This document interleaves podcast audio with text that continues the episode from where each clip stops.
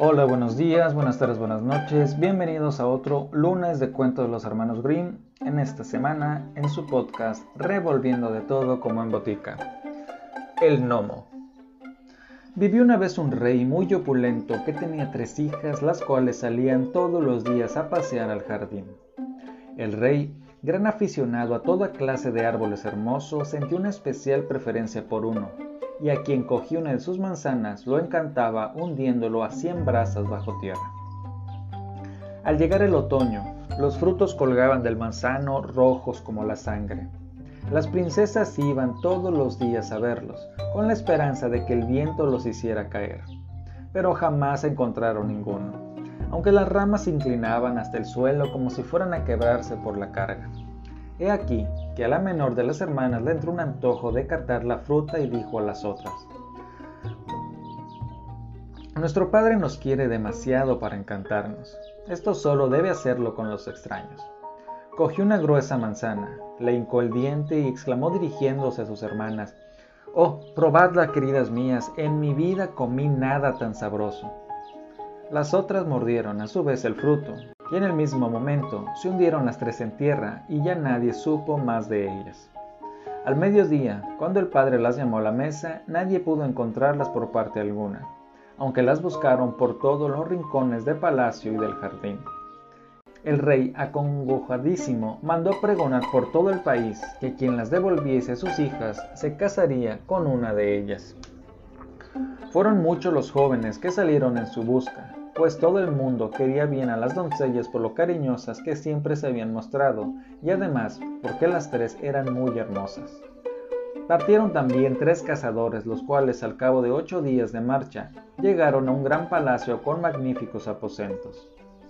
En uno de ellos encontraron una mesa puesta con apetitosas viandas, tan calientes que aún despedían vapor pese a que todo el palacio no aparecía un alma viviente.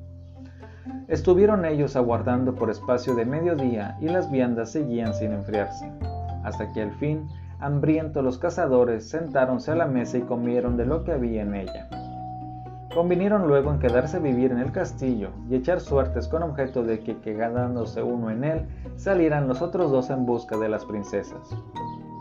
Hiciéronlo así, y tocóle al mayor quedarse. Por tanto, los dos menores se pusieron en camino al día siguiente. A mediodía presentóse un hombrecillo diminuto que pidió un pedacito de pan. El cazador cortó una rebanada del que había encontrado y lo ofreció al hombrecillo, pero éste la dejó caer al suelo y rogó al otro que le recogiera y se la diese. El mozo complaciente se inclinó y entonces el enano, cogiendo un palo y agarrándolo por los cabellos, le propinó unos recios garrotazos. Al día siguiente, le tocó el turno de quedarse en casa al segundo, y le ocurrió lo mismo. Cuando al anochecer llegaron al palacio los otros dos, dijo el mayor, ¿qué tal lo has pasado? Pues muy mal, respondió el otro. Y se contaron mutuamente su percance. Sin embargo, nada dijeron al menor a quien no querían y lo llamaban tonto porque era un alma bendita. Al tercer día quedóse el menor en el castillo y presentándose también el hombrecillo pidióle un pedazo de pan. Al alargárselo el mozo, lo dejó caer como de costumbre y le rogó que se lo recogiese. Pero el muchacho le replicó, ¿Cómo? ¿No puedes recogerlo tú mismo? Si tan poco trabajo quieres darte para ganarte la comida, no mereces que te la proporcione.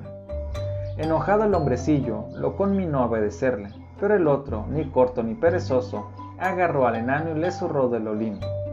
El hombrecillo se puso a gritar, Basta, basta, suéltame, te diré dónde están las tres princesas.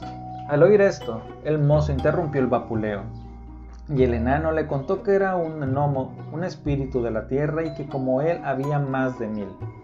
Díjole que fuese con él y le indicaría dónde se encontraban las hijas del rey. Llevándolo a un profundo pozo sin agua, le dijo que sabía que sus compañeros lo querían mal y que si deseaba redimir a las princesas debía hacerlo él solo. Sus dos hermanos también lo pretendían, pero sin someterse a fatiga ni peligro alguno. Para desencantarlas era preciso que se proveyese de una gran cesta, su cuchillo de monte y una campanilla, y así pertrecho se hiciese bajar al fondo del pozo.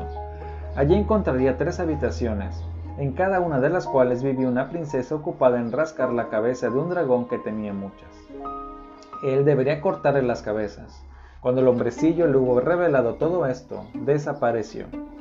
Al anochecer regresaron los dos hermanos y le preguntaron cómo había pasado el día. Muy bien, respondió él. No he visto un alma, excepto a mediodía en que se me presentó un hombrecillo y me pidió un pedazo de pan. Al dárselo él lo dejó caer y me pidió que se lo recogiese. Yo me negué, él me amenazó, yo no consintiéndolo lo sacudí de lo lindo.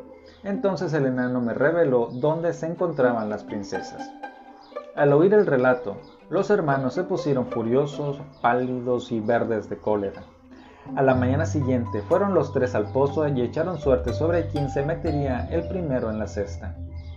Tocóle al mayor el cual cogiendo la campanilla dijo, Cuando la haga sonar, subidme rápidamente.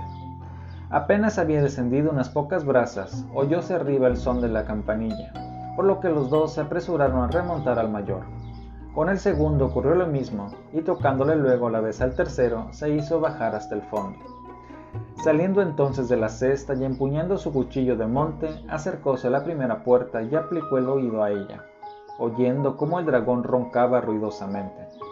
Abrió con cautela la puerta y vio a una de las princesas ocupada en acariciar las nueve cabezas de un dragón apoyadas en su regazo.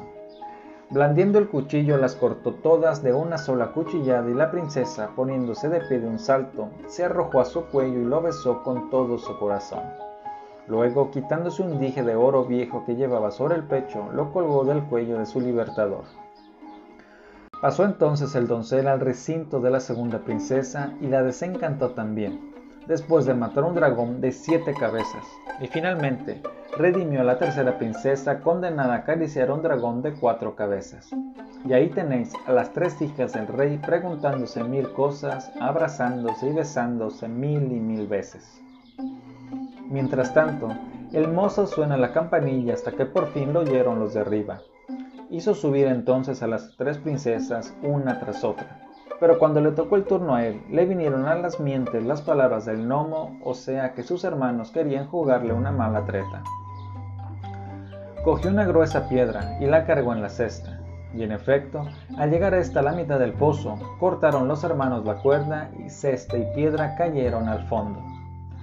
Creyendo los malvados que ya el menor estaba muerto, se marcharon con las tres hijas del rey, obligándolas antes a jurar que dirían a su padre que los dos hermanos mayores las habían salvado. Y así, presentándose ante el soberano, pidió cada uno de ellos la mano de una princesa. Entretanto, el más joven de los hermanos cazadores vagaba tristemente por los tres aposentos, temiendo que habría de morir allí. Vio una flauta que colgaba de una pared y se preguntó, ¿por qué estar aquí? ¿Quién puede sentirse alegre en estos lugares?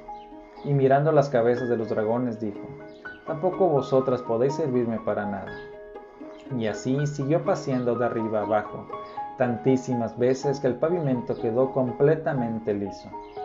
Cambiando al fin de ideas, descolgó la flauta de la pared y se puso a tocar una melodía, y aquí que de repente se le presentaron un número incontable de gnomos, y a cada nueva tonada llegaban más.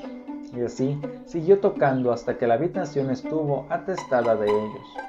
Preguntáronle qué deseaban, y él respondió que su deseo era volver a la superficie, a la luz del día. Entonces, cogiéndolo cada uno por un cabello, remontaron el vuelo y lo subieron a la tierra. Ya en ella, corrió el mozo al palacio donde se estaban preparando las fiestas de la boda de una princesa, y entró en la sala en que el rey se hallaba reunido con sus hijas.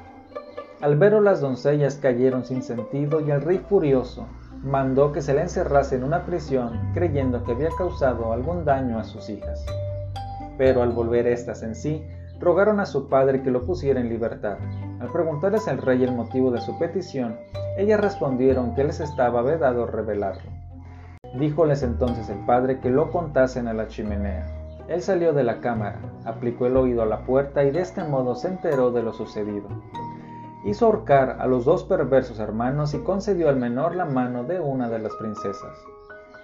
Y yo me puse un par de zapatos de cristal, di contra una piedra, oí clink y se partieron en dos. Ese fue el cuento de esta semana, acompáñenme en la siguiente y recuerden que si me siguen en Spotify no duden en dejarme sus comentarios. Hasta la próxima semana.